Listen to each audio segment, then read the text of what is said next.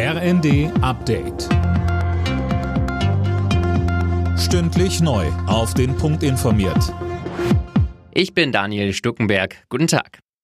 Die Ampelparteien halten nichts von dem Vorschlag, das Rentenalter auf 70 zu erhöhen. Diese Idee geht an der Lebensrealität vieler Menschen vorbei, sagte Grünen Fraktionsvize Audretsch dem RND. Sozialverbände und Gewerkschaften sehen das genauso. Die Rente mit 70 wäre nichts anderes als eine Rentenkürzung für alle, die nicht so lange arbeiten können. Zuletzt hatte Gesamtmetallchef Wolf einen späteren Rentenbeginn ins Spiel gebracht.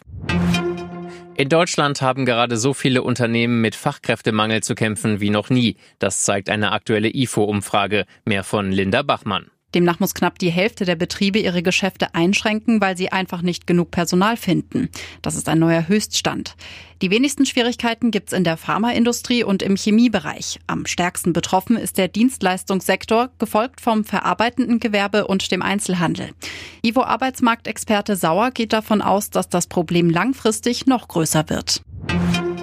Der Waldbrand im Süden Brandenburgs ist gelöscht nach gut einer Woche. Das hat die Feuerwehr mitgeteilt. In der sächsischen Schweiz kämpfen dagegen weiterhin hunderte Einsatzkräfte gegen die Flammen.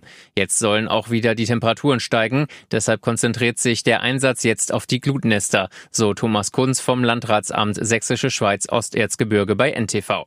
Unsere Aufgabe ist jetzt, die ganz klar zu definieren, wo die sind und um die herum Gräben zu ziehen, sodass die nicht mehr sich ausbreiten kann und dann im Grunde genommen von außen nach innen weiter bekämpfen, damit wir auf die Hitze gut vorbereitet sind.